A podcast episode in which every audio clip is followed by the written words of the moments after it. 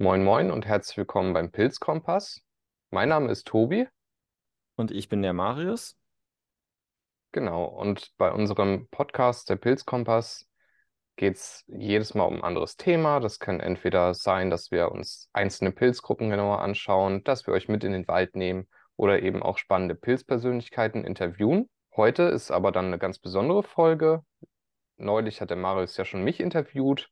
Heute möchte ich ihn interviewen. Damit ihr wisst, wer da hinter dem Podcast äh, die Fäden zieht, sage ich mal, und äh, ins Mikrofon quatscht.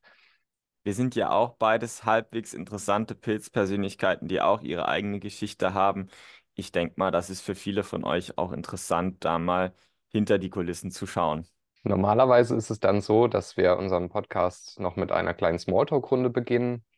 Jetzt ist es allerdings so, wir haben kurz vor Weihnachten und beim letzten Mal war es schon so, dass wir nicht wirklich Zeit hatten, rauszugehen. Und bei mir hat sich jetzt nicht so viel getan, wie es bei dir, Marius. Wahrscheinlich Aber bei mir ähnlich. auch nicht.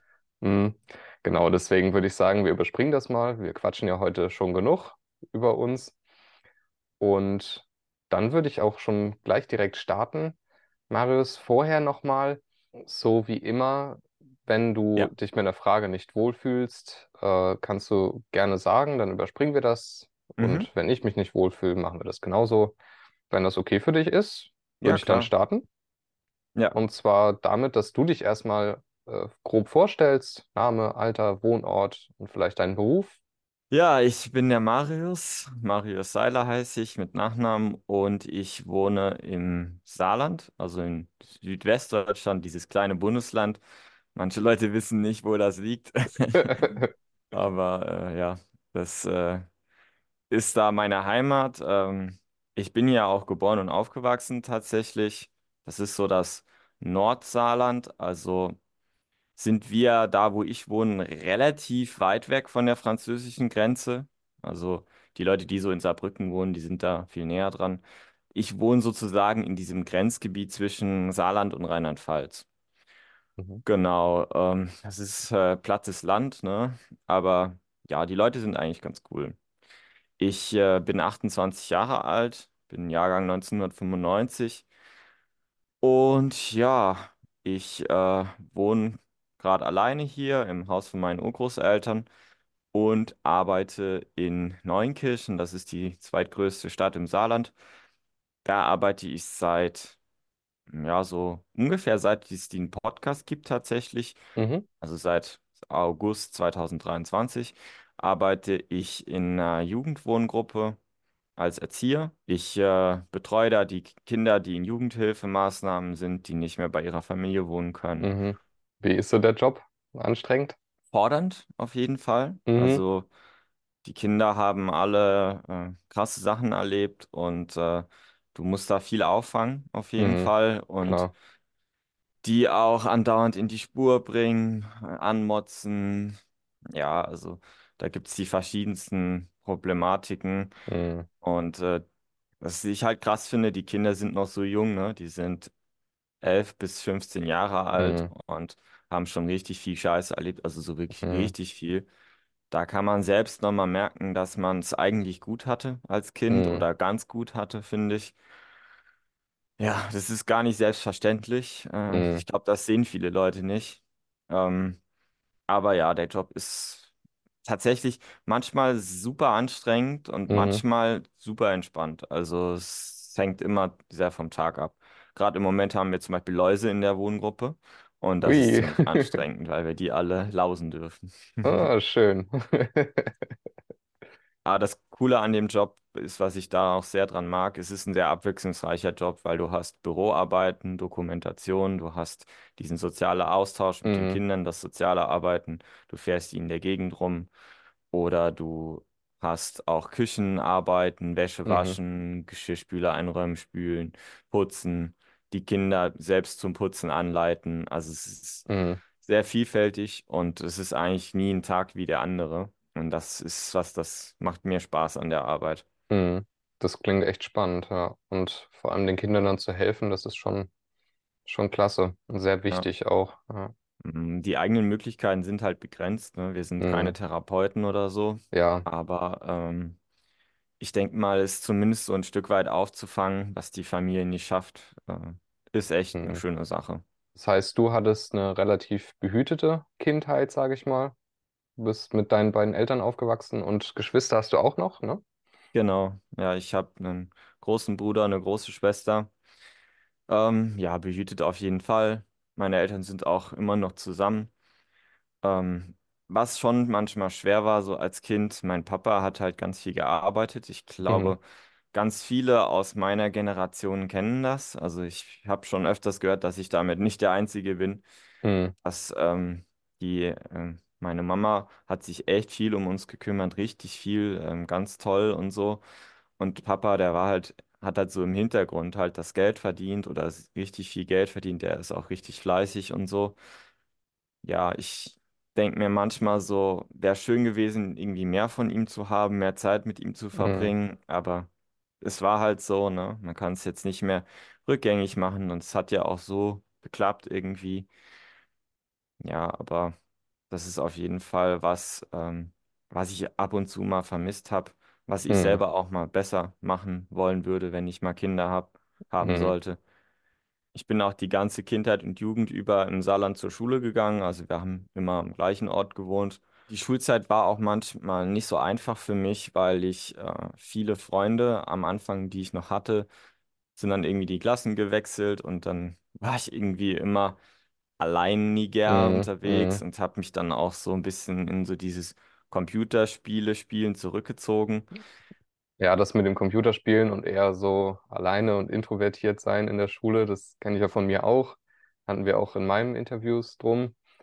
Ähm, Stimmt. was spielst du denn gerne oder was hast du so gerne gespielt am Computer?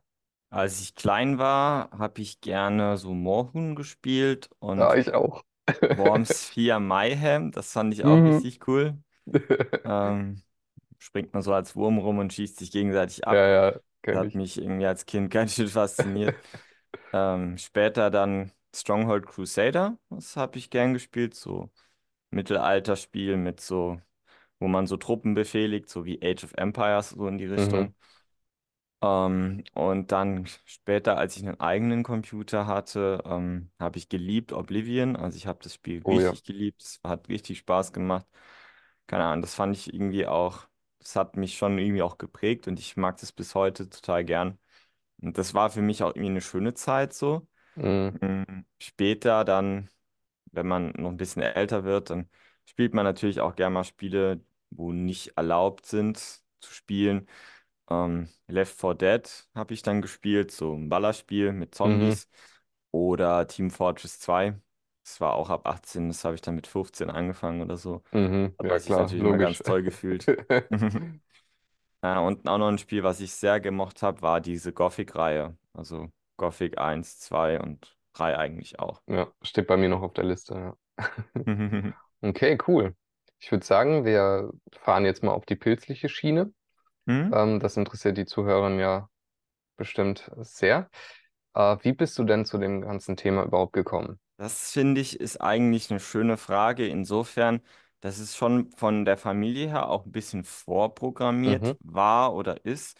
Meine Großeltern, meine Oma ist hier in diesem Bild im Hintergrund tatsächlich, ähm, die hatten sich gut ausgekannt mit Biologie. Die haben nämlich beide in Saarbrücken Biologie studiert auf Lehramt. mhm, Sie waren beide sozusagen ausgebildete Biolehrer, ähm, meine Oma Bio und Physik, glaube ich, so Bio, Physik und Mathe und mein Opa Bio und Chemie.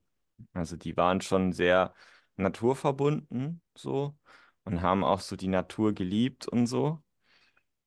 Aber was auch für die Generation irgendwie ziemlich paradox war, finde ich, die haben sie auf der einen Seite geliebt, aber z- auf der anderen Seite ist ja so diese Nachkriegsgeneration mit so diesem Bewusstsein groß geworden, so wir haben nichts, ne? Wir müssen irgendwie einen Wohlstand aufbauen und so, egal was es wolle, koste was es wolle so. mhm, mhm, Und ja, äh, dieses klimaschädliche Verhalten, so, das war denen halt irgendwie alles gar nicht bewusst. Also ich weiß noch zum Beispiel, mein Opa hat ähm, in seinem Haus da so ganz viele Schränke so aus Palisanderholz gehabt oder so.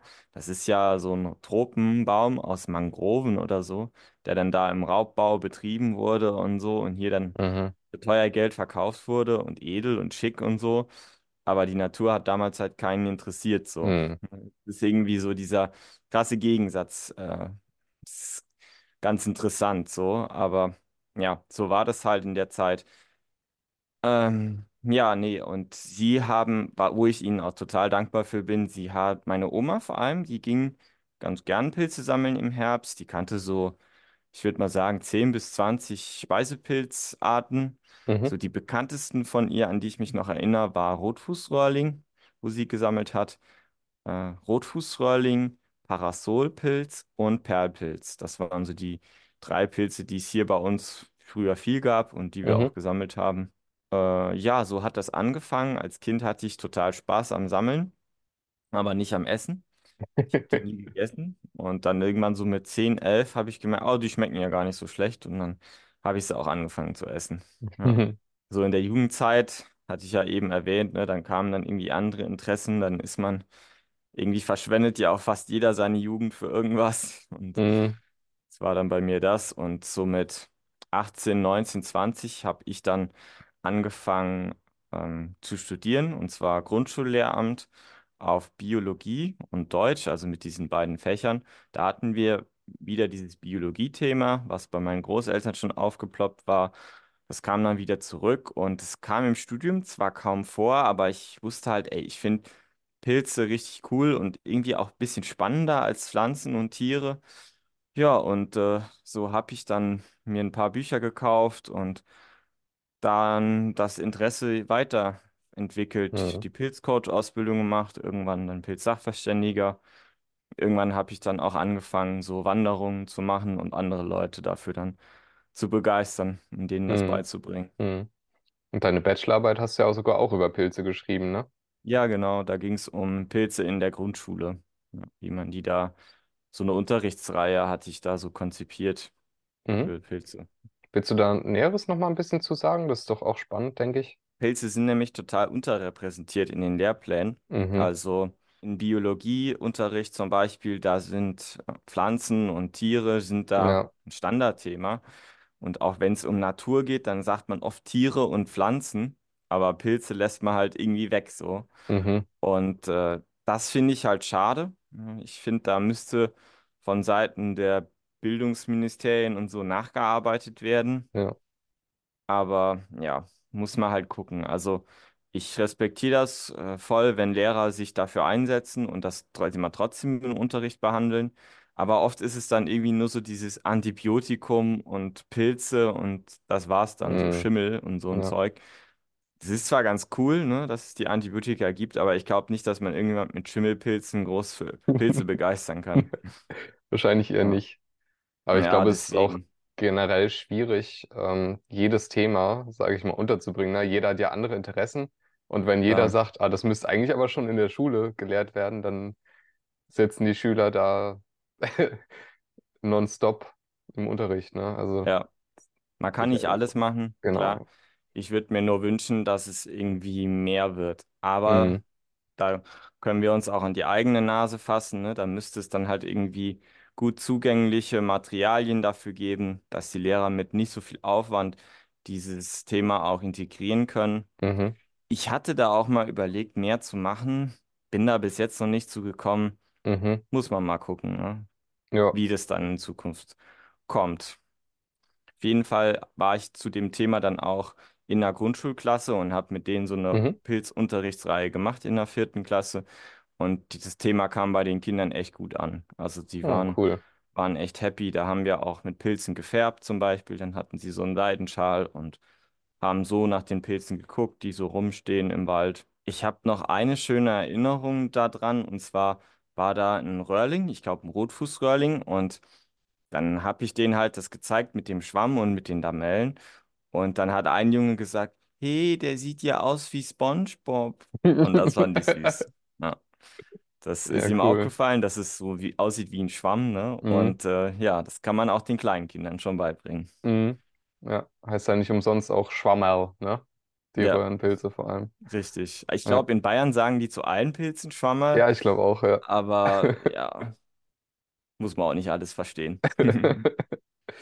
Ja, schön. Dann wird mich auf jeden Fall noch interessieren und ich denke, die Zuhörer natürlich auch. Ähm, bist ja im Saarland groß geworden und lebst ja jetzt immer noch da. Wie sehen denn bei dir so die Wälder aus? Das ist eine schöne Frage. Wir haben hier hauptsächlich Laubwälder. Hm, Mhm, Buche ist bei uns die dominanteste Baumart. Wir haben in Richtung Hochwald, Nationalpark Hunsrück-Hochwald ist einer der Nationalparks in Rheinland-Pfalz und im Saarland ist der. Da gibt es auch noch teilweise so Fichten, Monokulturen oder mhm, größere Mengen an Fichten. Die sterben aber alle und die werden in den nächsten 20 Jahren alle tot sein. Ähm, der Klimawandel macht da natürlich nicht Halt. Ansonsten haben wir noch viele Eichen, äh, würde ich sagen. Ja, noch so ein paar äh, Birken, Erlen in Flusslandschaften zum Beispiel. Wir haben aber auch verschiedene Bodenverhältnisse. Also da, wo ich wohne zum Beispiel, da haben wir so neutralen bis lehmigen Boden. Richtung Bliesgau, äh, Zweibrücken, Homburg, Frankreich, so auch unterhalb von Saarbrücken, glaube ich. Da haben wir Kalkboden, also mhm, basische Böden. Das ist im Saarland schon äh, halbwegs abwechslungsreich. Ähm, so knatschsaure Böden finde ich nicht so oft hier mhm, tatsächlich. Da fahre ich dann eher in den Pfälzerwald, ja, in den Sandstein bei dir in der Nähe, ne? Ja, also es ist ziemlich abwechslungsreich, finde ich. Es ist eine spannende Pilzgegend auf jeden Fall.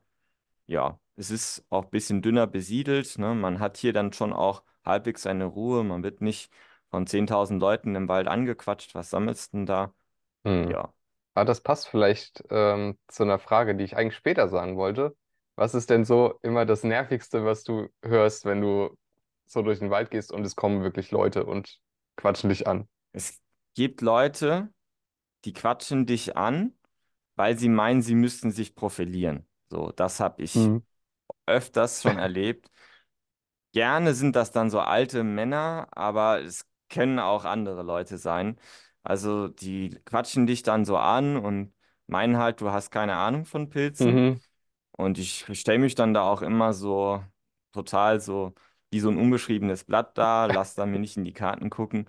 Und dann erzählen die halt auch einfach viel Schwachsinn so, ne? Also das finde ich dann immer ein bisschen nervig so. Aber es gibt auch viele Leute, die fragen einfach total nett, total Mhm. interessiert. Das, Ja, ja, dann mach, ich- bin ich da gerne für einen äh, Tratsch zu haben. ja. Ja, also das finde ich das Nervigste. Okay, cool. Du hast ja gerade schon so ein bisschen deine Wälder beschrieben. In welchem Habitat bist du so am liebsten unterwegs zum Pilze sammeln? Ich bin total gern in Thelei an der Hofgut Imsbach unterwegs, weil dort haben wir, dort finde ich eigentlich jedes Jahr immer außergefa- außergewöhnliche Pilze.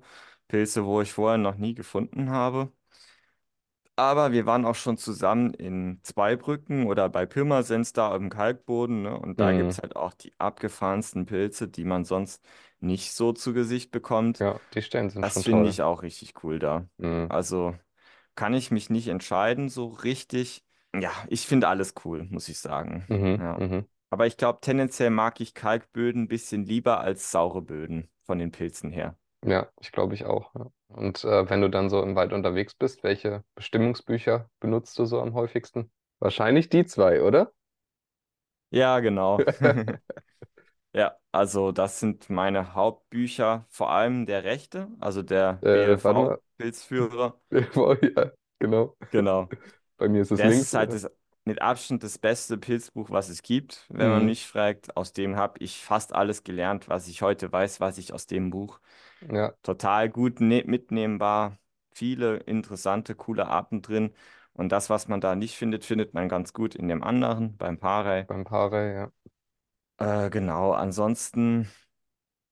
Für so die Mikroskopie-Bestimmung zu Hause ist ja die Funga Nordica inzwischen so der Klassiker geworden. Mhm. Ich bin damit noch nicht so sicher, weil ich das erst seit kurzem habe. Ja, ja, ich auch. Ja, Mhm. Aber ähm, das sind auf jeden Fall die beiden besten Bücher. Mhm. Cool. Auch anfängerfreundlich, was würdest du sagen? Oder lieber mit was anderem starten? Anfängerfreundlich sind die nicht, würde ich sagen. Mhm. Also als Anfänger ist man da überfordert von den vielen Arten. Ja, Anfängerfreundlichere Bücher sind sowas wie Zehn Pilze, sicher bestimmen ja, ja. oder Rita Lüder Grundkurs Pilzbestimmung, wenn man sich da hinten die essbaren Pilze anguckt Hm. Also giftigen. jetzt nur noch mal zur Info, also in beiden Büchern sind mehr als tausend Arten drin, das überfordert schon sehr schnell, ja. Ja, wenn man mein früheres Ich vor so ein Buch gesetzt hätte, wäre, hätte er auch einen Nervenzusammenbruch Hm. bekommen. Ja. Du arbeitest also gern mit diesen Büchern, das heißt, du bist eher so autodidaktisch unterwegs oder suchst du auch Kurse, um dich fortzubilden? Bin tatsächlich, würde ich sagen, so eine Mischung aus beidem. Mhm. Also ich mag das gern selbstständig, Sachen zu entdecken, ohne dass Mhm. mir da jemand groß reinquatscht. So, das mag ich schon ganz gern. Aber ich mag das auch sozusagen auf dem richtigen Weg gescheucht zu werden, ne? Dass man nicht tausend Umwege geht. Das ist Mhm. bei so Kursen oft ein bisschen angenehmer. Aber was ich inzwischen auch sehr gern mache, einfach damit Freunden, ne, darüber quatschen, weil ich habe Mhm. jetzt inzwischen zwei äh, richtig gute Freunde von mir, also du und der Joshua, die kennen sich halt gut aus mit Pilzen. Da kann man immer schön drüber fachsimpeln, drüber quatschen und meistens kriegt man dann da auch nochmal so ein paar Tricks oder Ideen, Tipps mit, wo man vorher noch nicht wusste. Also ich finde, wenn man da mal so den äh, Korken gelöst hat, dann ist das eigentlich ganz gut. Ich muss sagen, ich renne nicht jedes Jahr auf irgendeinen Kurs. Also ab und Mhm. zu, weil ich mal Lust drauf habe, aber ich finde, für die Anfang ist das nicht verkehrt, aber muss jeder selber wissen. Okay, also mich äh, würde jetzt noch interessieren, weil du ja bei Pilzen genauso wie ich eigentlich auch so auf Gerüche und Farben stehst. Was ist so dein Lieblingspilz, was die Gerüche angeht und äh, was bei Farben? So, wel- welche sind da so die hübschesten, schönsten, tollsten Pilze? Also bei Gerüchen, das finde ich richtig schwer zu Mhm. sagen, weil es so viele, so coole Gerüche bei Pilzen gibt. Ich sag dir mal, welchen ich am lustigsten finde und ich Mhm. sag dir, welchen ich am leckersten und am angenehmsten finde. Also der lustigste und verrückteste Geruch, den ich bis jetzt hatte, war dieses Jahr ein Fund aus Baden-Württemberg, der duftende Risspilz. Der riecht total witzig. Sieht total unscheinbar aus, der Pilz. Also der riecht so nach Gutzien, wie man bei uns im Saarland sagt, also Bonbons. Und aber auch so eine total eklige chemische Komponente dabei. Also mein Pilzfreund hat gesagt, so nach Autolack. Also Autolack-Guzia-Geruch, ne? Das fand ich echt witzig. Also so total abgespaceter Geruch. Der angenehmste und leckerste Geruch von allen Pilzen, finde ich, hat der Stachelbeertäubling. Der riecht Mhm. so lecker nach so Obst, nach Stachelbeeren, ne? So nach keine Ahnung, Apfelmeiche oder so, so ein richtig süßer Obstgeruch. Ich liebe ja Obst auch zum Essen und das ist ein Geruch, der ist so geil. Essen kann Mhm. man den zwar nicht, aber riecht total fantastisch. Was mich daran auch total fasziniert, die Pilzgerüche haben auch eine total wichtige ökologische Funktion. Also die riechen nicht einfach nur danach, weil die das wollen, sondern da steckt natürlich eine Evolution dahinter, die tun mit diesen Gerüchen zum Beispiel Vektoren anlocken, also Springschwänze, die fressen dann da ein bisschen dran rum und verbreiten dann den Pilz weiter. Oder die locken damit irgendwelche Baumwurzeln an, ne, die dann diesen Gerüchen nachwachsen. Da gibt es noch total viel zu erforschen. Da habe ich mal einen total interessanten Artikel von Hans Halbwachs gelesen. Ich meine, der heißt The Scent of Fungi, also der Geruch der Pilze. Und da erklärt er dann relativ genau, wofür die das alles machen.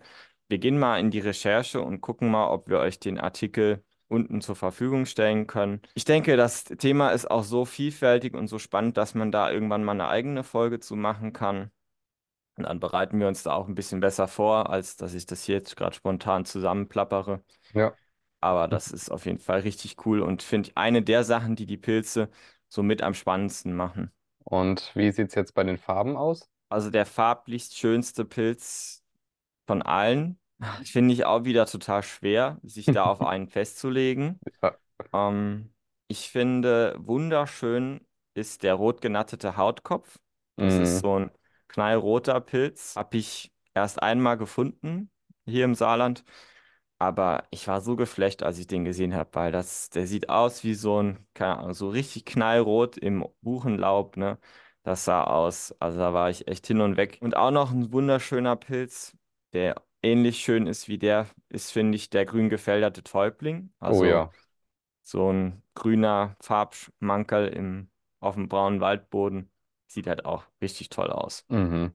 Und wenn du jetzt so ans Essen denkst, welche Pilze sammelst du am liebsten zum Essen und von welchen lässt du eher die Finger, den andere aber super lecker finden? Also mein Lieblingsspeisepilz sind Pfifferlinge. Mhm. weil die total fest schmecken, total lecker schmecken und auch super gesund sind. Pilze, die ich nicht so gerne esse, sind Rotfußröhrlinge. Ich mag diesen sauren Geschmack nicht. Ansonsten esse ich eigentlich alles, würde ich sagen. Ich Mhm. habe sonst selten einen Pilz gehabt, der mir gar nicht geschmeckt hat. Außer den, wie hieß das Kackding? Candes brauner Drüsling. Den haben wir mal zusammen gegessen. Das war richtig widerlich. Ja, es war nicht so dolle. Ja. Stimmt. Das wäre mir gar nicht in den Sinn gekommen gerade. Ja. Mhm. Der war nicht so toll, ne.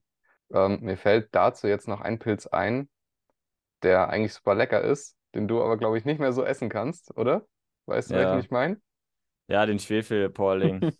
Da hattest du schon mal quasi eine unechte Pilzvergiftung, ne? Ja, genau. Das war so, ich hatte äh, den Schwefelpolling gefunden und ich habe gelesen, dass man den ja zu Schnitzel verarbeiten kann. Also dieser Pilz hat, heißt auch Chicken of the Wood, weil er halt so einen fleischähnlichen Geschmack hat.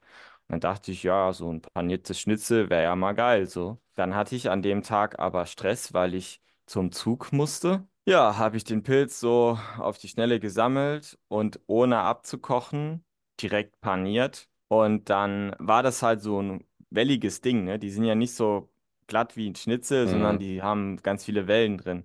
Und dann war der an ein paar Stellen wahrscheinlich gut durchgegart, aber an ein paar halt noch nicht, ne? Und dann habe ich den halt trotzdem gegessen, habe gedacht, ja komm, isst den mal. Ich habe auch irgendwie gemerkt, dass der an ein paar Stellen noch so roh ist, aber ich dachte schon, ah, wird schon nicht so schlimm sein.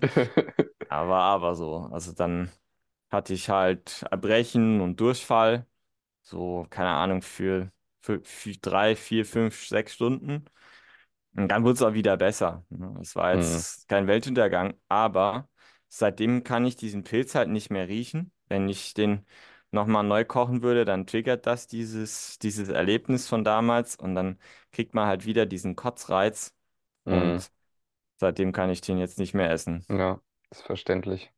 Ich weiß auch nicht, ob ich ihn irgendwann wieder essen können werde. Also das war jetzt quasi eine unechte Pilzvergiftung. Wir werden ziemlich wahrscheinlich auch noch mal eine eigene Folge komplett über Vergiftungssymptome ähm, machen und äh, wie die zustande kommen und welche Pilze die vor allem verursachen. Hattest du denn schon mal eine richtige Pilzvergiftung? Nee, Nee, ne? Zum Glück nicht. mhm, Okay, noch super. Mhm. Nur eine absichtlich herbeigeführte letztens. Ja. Da habe ich nämlich einen, beziehungsweise ich habe einen Pilz äh, probiert, wo man nicht sicher wusste, ob das ein Giftpilz ist oder nicht. Und dann habe ich da halt mal getestet, um zu gucken, ist er giftig oder nicht. Und ja, er ist giftig, aber es war nicht schlimm, weil ich nur geringe Mengen davon gegessen habe. Bisschen Bauchweh hatte ich da. Mhm. Ja. Okay. Ähm, jetzt mal ein bisschen ab vom Pilzthema. Das greifen wir später nochmal auf.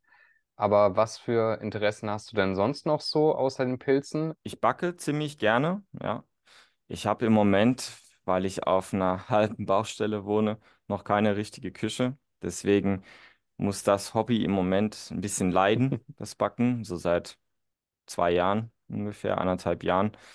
Ähm, ich backe gern Brot, ich backe gern Brötchen und ich backe gerne Kuchen. Das ist, ich habe als Kind habe ich auch gesagt, ich will Bäcker werden.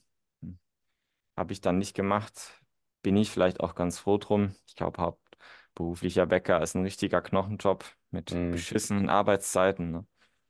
Ja, aber es hat alles, es ist auch ein toller Job, so auf jeden Fall. Das mache ich wirklich gern, weil meine Oma hat zum Beispiel auch immer gern gebackt. Meine Mutter kann gut backen und backt gerne. Und irgendwie hatte ich das immer schon geliebt als Kind und als Jugendlicher. Hab da auch heute noch Spaß dran. Ich backe lieber, als ich koche, tatsächlich, Mhm. muss ich Mhm. zugeben. Ansonsten, ich wohne hier im Haus von meinen Urgroßeltern und das ist seit den 90er Jahren nicht mehr saniert worden. Hier ist nur das, nur so eine Deckendämmung im Dach und so eine Zwischensparendämmung. Also das Haus verbraucht richtig viel Heizwärme, ist also total u- zukunftsuntauglich. Und äh, da möchte ich jetzt in den nächsten ja, fünf bis zehn Jahren hauptsächlich das Haus hier wieder in zukunftsfähig machen. Das heißt, so eine Innendämmung machen und Lehmputz und vielleicht auch eine Wandheizung, äh, damit man irgendwann auch mal eine Wärmepumpe einbauen kann und solche Geschichten, weil ja, dieses Klimaproblem, das ist ja allgegenwärtig, die Klimakrise. Und ich möchte halt einen größtmöglichen Beitrag dazu leisten, Mhm. dass das besser abgemildert wird, dass es nicht so schlimm wird, wie alle, wie, Mhm. es im Moment gerade leider aussieht. Das ist auch so ein Antrieb von mir, den ich seit ein paar Jahren habe. Es ist halt auch, finde ich, ein Thema, was ne, gar nicht so präsent ist, aber was Mhm. unglaublich wichtig ist. Fast alle Leute in Deutschland wohnen in älteren Häusern, die Mhm. nicht so einen guten Energiestandard haben. Und ja, der Gebäudesektor ist ein riesen CO2-Treiber bei uns und da muss auf jeden Fall Geld investiert werden. Und das Schöne, finde ich, ist auch, wenn man das Geld einmal investiert hat, dann hat man da erstmal Ruhe und kann langfristig auch viel Geld damit sparen. Mhm. Auch Ja. viel weniger Heizöl oder Gas oder was weiß ich, was man für so einen Quatsch man sonst heizt. Ja, wenn wir jetzt gerade schon beim Thema Klima so ein bisschen sind, äh, hast du sonst noch irgendwelche, sag ich mal, Tipps, Anregungen oder wie du auch, sag ich mal, ökologisch lebst, um das Ganze ein bisschen abzumildern? Es gibt ganz viele verschiedene Wege, hier was zu bewegen, finde ich. Ein Weg ist zum Beispiel, dass man andere Leute dazu motiviert. Aber ich denke nicht auf diese erhobene Zeigefinger-Art und Weise, du bist schlecht, du bist doof. Ja, Also ja, ja. so von Klimaklebern halte ich jetzt persönlich nicht so viel. Ich kann sie gut nachvollziehen, auf jeden Fall, aber Mhm. ich glaube nicht, dass man die breite Masse dafür dann begeistern kann. Und ich wäre auch genervt, wenn ich nicht auf die Arbeit könnte, weil ich mir dann denke, so, ich kann mich dann nicht um unsere Kinder kümmern, so. Und das fände Mhm. ich irgendwie auch scheiße. Ja. Also, ich finde, man kann zum Beispiel was bewegen, indem man selbst ein Vorbild ist, ne? Indem man selbst Sachen anpackt, vielleicht auch sich mit anderen Leuten zusammensetzt. In meiner Studiumszeit war ich auch in der Umweltgruppe. Da haben wir ganz viele so Projekte gemacht, um nachhaltiges Handeln anzuregen und anzustoßen und Leute zu vernetzen und so. Und was ich jetzt mache, ich wohne hier halt im Saarland auf dem Land und es gibt ja so diese Big Five beim Klima, also fünf große Säulen, sag ich mal, mit denen man sein Klimaverhalten beeinflussen kann. Das erste ist vegan leben. Das mache Mhm. ich nicht. Also ich bin kein Veganer, weil ich äh, total gerne Milch trinke, beziehungsweise total gerne auch Kakao trinke und ich diese veganen Milche nicht so mag. Die sind so süß. Aber ich esse sehr wenig Fleisch, ich esse sehr wenig Käse. Butter esse ich jeden Tag auf dem, auf dem Brot, muss ich zugeben. Aber ich reduziere diesen tierischen Kram schon so gut wie es geht, würde ich sagen. Das zweite ist äh, nachhaltige Mobilität, also kein Autofahren, sondern mit öffentlichen Verkehrsmitteln. Ich fahre im Moment meistens mit dem Fahrrad zum Bahnhof und dann mit dem Zug zur Arbeit und zurück. Also ich benutze mein Auto wirklich selten und wenn dann vor allem, um Pilzwanderungen zu machen oder irgendwelche anderen Strecken zu machen, die mit den öffentlichen Verkehrsmitteln halt sehr schlecht zu erreichen sind. Mhm. Dann gibt es noch äh, 100% erneuerbare Energien, also dass man praktisch seinen Strom nicht aus fossilen Energien kauft, gewinnt, sondern aus erneuerbaren. Ich möchte im März eine Photovoltaikanlage bauen auf unserem Haus. Das ist schön nach Süden ausgerichtet, eignet sich eigentlich perfekt für eine PV-Anlage. Ja, das ist, da werde ich auf jeden Fall dieses Jahr einen Teil meines Jahresurlaubs dafür Mhm. aufwenden, weil ja, es wäre richtig cool, da den erneuerbaren Strom zu haben auf unserem Ja, Dach. ja. Und damit wären wir auf viel günstiger weg und die Anlage Mhm. amortisiert sich echt schnell. Ja. Ein Kind weniger, da halte ich persönlich nichts davon, weil ich finde, Kinder sind irgendwie der Grund auch, warum wir das machen mit dieser Nachhaltigkeit, ne? Wir wollen ja, dass es unseren Kindern und unseren Kindeskindern irgendwann auch noch gut geht, dass sie auch eine lebenswerte Erde haben. Der letzte fällt mir jetzt gerade nicht mehr ein. Ja, ich kaufe halt echt wenig so an Sachen. Ich kaufe nur das, was ich wirklich brauche. Mhm. Ich versuche mein Geld so gut wie es geht zu sparen, dass ich es dann hier in das Haus für nachhaltiges Weiterbauen investieren kann. Ja, das ist eigentlich so das, was ich hauptsächlich mache und halt auch mm, auf meinem Podcast, ne, in, wenn ich mit Menschen rede, dass ich dann halt zumindest mal ins Gespräch komme. Ich sag jetzt, möchte das jetzt keinem aufzwingen oder so, aber ich finde halt, da müsste echt dringend was passieren, damit wir alle halt zukünftig gut leben können. Mhm. Das betrifft ja jeden von uns, ne? Ob wir Ja, ja, jetzt klar. 70 sind oder 10. Die Alten, die haben im Sommer viel Schwierigkeiten mit der Hitze zum Beispiel. Ne, die, die Jungen, für die ha- stecken das noch besser weg, aber die werden auch irgendwann alt. Und ja, Ja, cool. Aber da machst du ja auf jeden Fall schon richtig viel und ist ja auch noch viel geplant. Man kann sich auch nicht zerreißen. Ja. ja, Also da muss jeder halt selbst gucken, was er oder sie erreichen kann, so wie es halt bei ihm gerade passt. ich finde Ja, es halt unglaublich wichtig, dass halt möglichst schnell was passiert. Ja, ja weil die das Zeit stimmt. ist echt weg. So, das ist halt das Problem. Mhm. Wenn man vor 40 oder 60 Jahren angefangen hätte, hätten wir heute es echt entspannt so. Aber die Lobby und die ganzen Ölindustrien und so, die haben das halt, die wussten, wissen das ja alles schon seit Ewigkeiten und haben das schön vertuscht, dass wir es nicht mitbekommen und schwächen das auch heute noch extrem ab. Das merkt man ja auch an diesen ganzen Lobbyverflechtungen zwischen Politik und Wirtschaftsverbänden und so. Mhm. Die arbeiten halt gegen uns und machen das bis heute. Und das ist halt fies, finde ich. Da müssen wir auf jeden Fall unbequem bleiben, dass die damit nicht durchkommen. People before profit ist da, glaube ich, so ein Spruch, ne? Ja, dann kommen wir nochmal zum Thema Pilze ein bisschen zurück, gegen Ende. Was macht dir an dem ganzen Thema eigentlich so am meisten Spaß? Also die coolsten Momente bei Pilzen hatte ich eigentlich dann, als ich irgendeinen Pilz gefunden habe, der mich total fasziniert hat. So, also Ich ma- liebe das, äh, anderen Leuten auch mehr dazu beizubringen. Ne? Mit Pilzwanderung, Pilzseminar, da hat man auch schöne Momente und man kann die Leute motivieren, dass sie selbstständiger werden, dass sie irgendeinen Weg gehen. Das mache ich auch gerne. Aber die allerschönsten Momente für mich hatte ich, als ich wirklich so ganz ausgefallene, seltene rote Listerarten gefunden hatte, die vom Aussterben bedroht sind oder die man einfach super selten findet.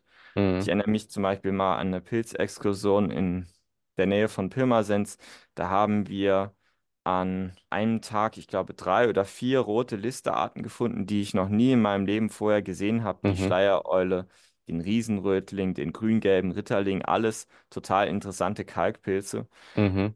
Und da war ich einfach nur so richtig geflasht und das war, da war ich richtig happy, richtig froh und da habe ich einfach nur gemerkt, wie, was das auch für ein tolles Hobby ist, sich mit sowas zu beschäftigen. Und das ist irgendwie auch für mich so eine Ehre ist, weißt du, solche Mhm. Pilze zu finden und fotografieren zu dürfen und so. Das ist für mich eigentlich so das, wo ich äh, die schönsten Momente beim Mhm. Pilzesammeln bis jetzt je erlebt habe. Und wenn man Ja, das dann auch noch in der Gemeinschaft findet und alle so begeistert sind, dann ist das echt ein tolles Gefühl. ja. Zusammen macht das echt viel Spaß. Ja. Mhm. Alleine ist es auch schön, Ja. aber zusammen ist es was richtig Cooles auch, ja. Mhm. Was für einen Pilz wolltest du denn schon immer mal finden? Also ein Pilz, den ich unbedingt mal finden wollen würde, ist der Kaiserling zum Mhm. Beispiel oder der Wolfsröhrling. Also so diese ausgefallenen, bunten, seltenen, kalkliebenden Röhrlinge. Zum Mhm. Beispiel Königsröhrling, Wolfsröhrling, Weinroter Röhrling, da gibt es ja so ein paar richtig tolle. Die Mhm. würde ich auch richtig gern mal finden. Und was mich auch selbst total begeistert, was ich liebe, sind diese Klumpfüße bei den Schleierlingen oder Schleimköpfe. Da gibt es auch richtig große, tolle, auffällige Pilze mit abgefahrenen Gerüchen. Mhm. Da würde ich auch gerne mal ein paar finden. Viele sind davon sind kalkliebend in Laubwäldern. Und es ist ein seltener Standort, aber das sind halt so richtige Spezialisten, die, ich denke, besonders bei alten Bäumen gerne wachsen. Und deswegen sind die auch so unglaublich selten auf der Mhm. roten Liste und so weiter. Aber wir haben ja noch ein bisschen Zeit, nach denen zu suchen, ne? Ja, zum Glück. Ich Ja. denke auch. Ich habe jetzt noch eine Frage an dich, die, sag ich mal, äh, die Pilzgesellschaft bestimmt äh, oft spaltet. Wenn du Pilze zum Essen sammelst, putzen oder waschen?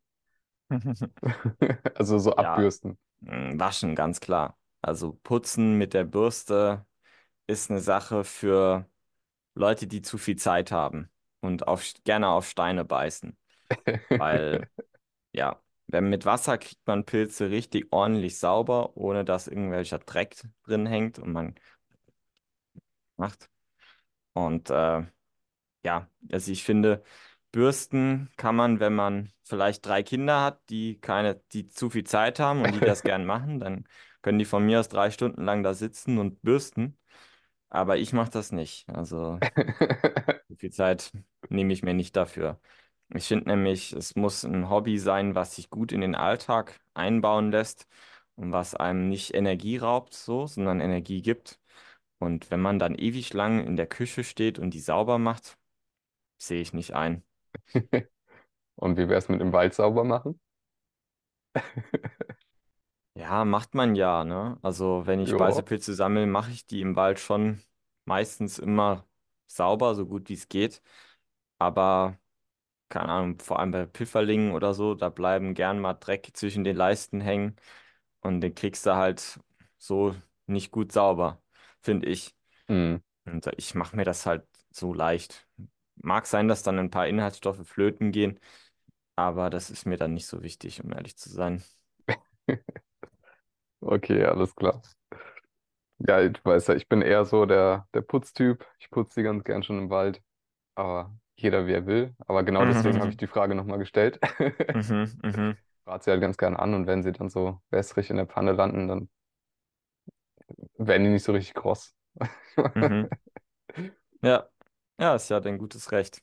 Okay, also ich denke, das war jetzt schon mal ein richtig spannendes Interview und die Zuhörerinnen und Zuhörer ähm, haben einiges von dir kennengelernt. Von mir sind auch noch ein paar neue Aspekte dazugekommen, denke ich. Jetzt nochmal zum Schluss, hast du da irgendeine Botschaft, die du an alle mitgeben möchtest? Ja, was ich so spannend finde, das ist eigentlich so ein allgemeines Thema, das bezieht sich nicht nur auf die Pilze, ist, dass die Menschen früher, finde ich, haben die es ganz gut hinbekommen, einträchtig mit der Natur zu leben. Und äh, irgendwann im Laufe der Industrialisierung, Konsumierung und so weiter ist uns das verloren gegangen, finde ich. Und wir wurden so entfremdet davon. Aber das gilt auch für alle Lebensbereiche, finde ich. Einfaches Beispiel, wenn wir ein Haus bauen, wohnen wir in so einem Betonklotz voll mit Plastik und Kunststoff, was einen giftig und krank macht. Zum Beispiel diese Wandfarben, ne, Alpina Weiß oder so, voll Hm, mit Gift. Da ist so viel Gift drin und wir setzen uns damit freiwillig aus, obwohl es günstigere, einfache und gesündere Alternativen gibt. Das ist irgendwie komisch, finde ich. Und das ist was, da haben wir von der Werbung und der Industrie und so, lassen uns da halt verarschen. So. mhm. Und das läuft schon so seit, ich würde sagen, seit der Nachkriegszeit, ne? Da fing das so richtig an. Und ähm, ich finde, wir müssen nochmal zurückkommen zu so einer Lebensweise, die uns näher an die Natur bringt, die uns auch bewusster macht, äh, unsere Grenzen aufzeigt ich finde es zum Beispiel auch grenzwertig, wenn man andauernd in Urlaub fliegt und da süßes Leben macht, ne, während überall auf der Welt die Kacke am Dampfen ist, so finde, sehe ich auch kritisch. Ich fahre auch praktisch so gut wie nie in Urlaub. Ähm, das muss natürlich jeder selber wissen, ne? Ich kann jetzt nur für mich sprechen. Aber ich finde, wir müssten einfach näher an der Natur leben und da gehört das Pilzesammeln natürlich gern dazu, wenn man sich dafür interessiert, wenn man sich das traut. Aber wir hatten dieses Wissen schon mal. Es ging dann verloren im Laufe der Konsumgesellschaft. Und ich finde, wir müssen das jetzt nochmal rauskramen und nochmal fit machen für die Zukunft, damit wir halt noch ein schönes Leben auf der Erde haben können und ja, einfach eine gute Zukunft haben. Ja, uns nicht da von der Industrie verarschen lassen, wie es die letzten 70 Jahre passiert ist. Also, was die Pilze angeht, Bleibt da einfach dran. Das ist ein tolles Thema. Jeder ist da auch nochmal ganz anders. ne? Jeder geht da seinen eigenen Weg. Der eine interessiert sich vielleicht für das Thema, der andere für das Thema. Und ihr werdet sehen, das ist ein super vielfältiges und abwechslungsreich spannendes Hobby. Es kostet ja nichts, sich damit auseinanderzusetzen. Die Pilze stehen im Wald. Man braucht ein Körbchen und ein Buch und das war's so. Und Freude. Der Rest kommt dann mit der Zeit und seid da einfach offen dafür und seid interessiert. Seid vorsichtig, bitte auch, nicht übertreiben. Leicht anfangen, Schritt für Schritt besser werden und der Rest kommt dann mit der Zeit. Und das gilt für alles. Das gilt fürs Pilze sammeln, wie auch für den Rest vom Leben, würde ich jetzt mal behaupten. Ja. Ja, wir wären dann auch schon ziemlich am Ende mit unserer Folge. Wenn ihr jetzt noch weitere Fragen an den Marius habt, könnt ihr ihm das gerne persönlich schreiben unter seiner Mailadresse. Marius- Marius-Seiler at posteo.de. Genau. Oder auch in die Kommentare und vielleicht machen wir dann irgendwann nochmal ein neues Interview oder allgemein so ein FAQ. Es gibt ja bei Spotify dieses FAQ, also wie fandest du diese Folge? Da könnt ihr zum Beispiel auch reinschreiben, was euch noch interessiert oder nach welchem Thema ihr nochmal genau fragen wollt. Wenn ihr vielleicht spannende Pilzpersönlichkeiten seid oder welche kennt, dann könnt ihr uns das natürlich auch in die Kommentare schreiben. Dann machen wir gerne was zusammen aus und führen ein schönes Gespräch. Es würde uns natürlich aber auch sehr viel helfen, wenn ihr in die Kommentare schreibt, was euch so gefällt an unserem Podcast und was euch vielleicht nicht so gefällt. Dann können wir daran natürlich arbeiten und unseren Content stetig verbessern. Es hilft uns natürlich auch für unsere Sichtbarkeit allgemein. Und wenn ihr noch persönliche Fragen an mich habt, äh, könnt ihr das natürlich auch gerne per Mail machen unter abofungium.posteo.de. Ist natürlich auch verlinkt unten. Wenn ihr uns und unseren Podcast unterstützen wollt, dann könnt ihr das zum Beispiel mit einer Spende tun. Da haben wir den PayPal-Link in der Podcast-Beschreibung. Außerdem könnt ihr uns unterstützen, wenn ihr auf eine unserer Pilzveranstaltungen vorbeikommt. Zum Beispiel im Jahr 2024 fahren wir nach Frankfurt am Main und nach Berlin. Wenn ihr dort vorbeikommen wollt, wäre das klasse. Unsere normalen Pilzveranstaltungen, die machen wir ja eher im Südwesten. Ich mache die im Saarland. Und ich bei mir in der Südpfalz. Von daher würde uns das total freuen, wenn wir euch auch mal in echt Mhm. begegnen und wir zusammen nach den Pilzen schauen und da gemeinsam Spaß haben. Ja, auf jeden Fall. Die Termine findet ihr dann auf unseren Homepages oder genau auch auf Instagram werden wir euch da wahrscheinlich drüber informieren. Die Links dazu packen wir euch natürlich auch in die Podcast-Beschreibung. In der nächsten Podcast-Folge haben wir auch wieder einen spannenden Interviewpartner da, den wir gewinnen konnten, den Wolfgang Friese. Das ist ein sehr pilzversierter Mensch, der schon viele, viele Jahre Erfahrung mit dem Thema hat und sich vor allem auch mit dem Thema Färben beschäftigt. Darum wird es dann natürlich auch in dem Podcast gehen. Von daher würden wir uns freuen, wenn ihr auch das nächste Mal wieder reinhört, reinschaltet. Und bis dahin, macht's gut und bis dann. Tschüssi. Ciao.